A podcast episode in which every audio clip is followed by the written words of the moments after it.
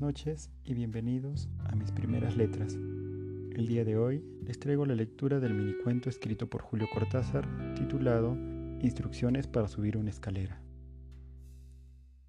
Nadie habrá dejado de observar que con frecuencia el suelo se pliega de manera tal que una parte sube en ángulo recto con el plano del suelo y luego la parte siguiente se coloca paralela a este plano para dar paso a una nueva perpendicular conducta que se repite en espiral o en línea quebrada hasta alturas sumamente variables.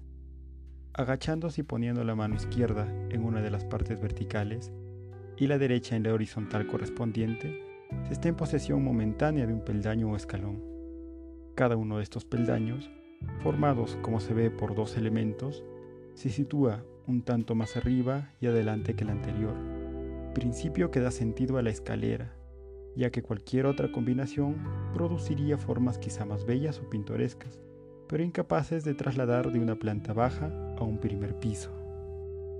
Las escaleras se suben de frente, hacia atrás o de costado resultan particularmente incómodas. La actitud natural consiste en mantenerse de pie, los brazos colgando sin esfuerzo, la cabeza erguida aunque no tanto que los ojos dejen de ver los peldaños inmediatamente superiores al que se pisa, y respirando lenta y regularmente.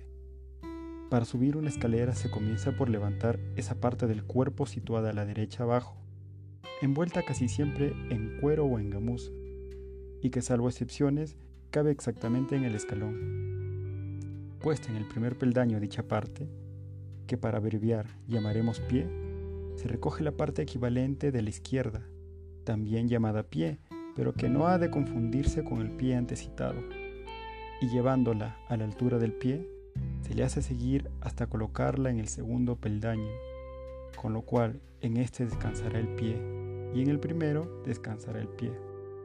Los primeros peldaños son siempre los más difíciles, hasta adquirir la coordinación necesaria. La coincidencia de nombres entre el pie y el pie hace difícil la explicación.